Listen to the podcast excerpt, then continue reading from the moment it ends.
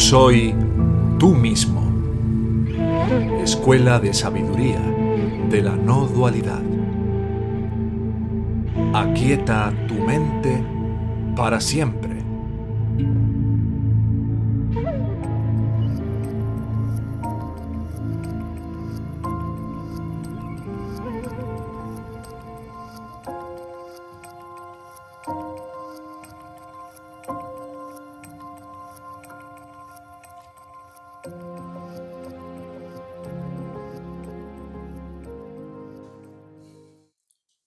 Tardes y bienvenidos a todos. Me gustaría mm, mencionar algo simplemente de pasada que, aunque pueda parecer muy obvio, es uno de los pilares fundamentales en, en este grupo. Y es casi todas las personas que se inician y llegan a un camino como este, normalmente, anhelan poder liberarse de los efectos de su manera de ver y de percibir y de interpretar el mundo, pero no liberarse de la manera de verlo. Parece lo mismo, pero no tiene nada que ver.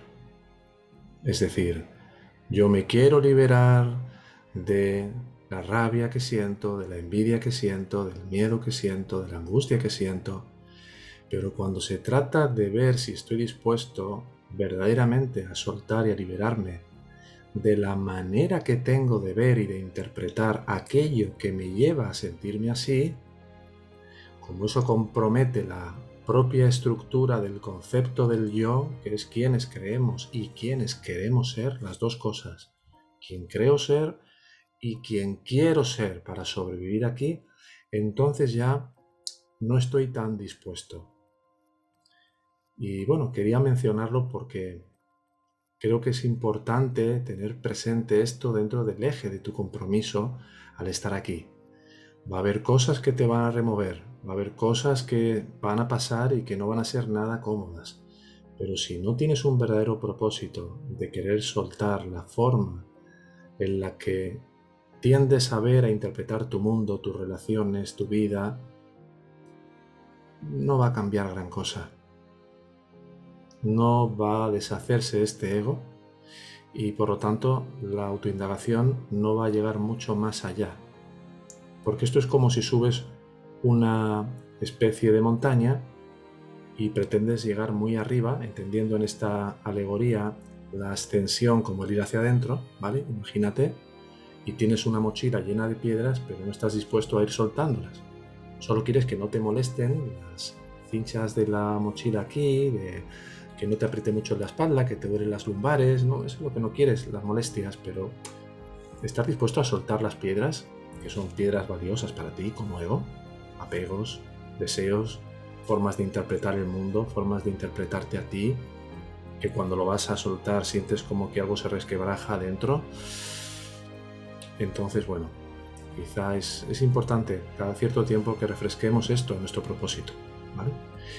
Y luego, por otro lado, muy rápido, simplemente mencionar la importancia de que el aprendizaje y el desaprendizaje, sabéis que hay un doble aspecto.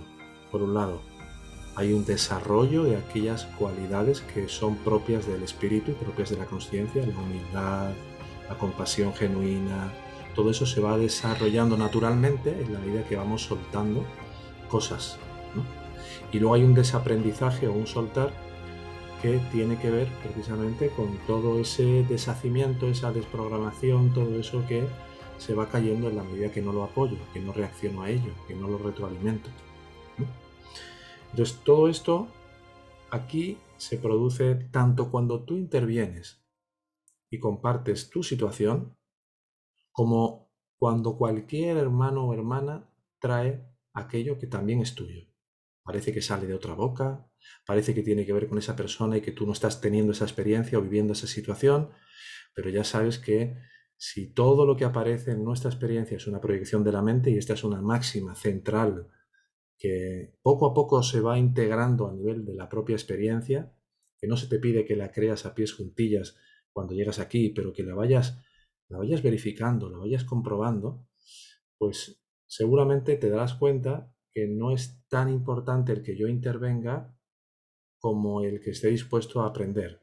Si tienes resistencias a intervenir, si te da vergüenza, si tienes cualquier tipo de resistencia, evidentemente la invitación es a que trates de ir más allá de esas resistencias.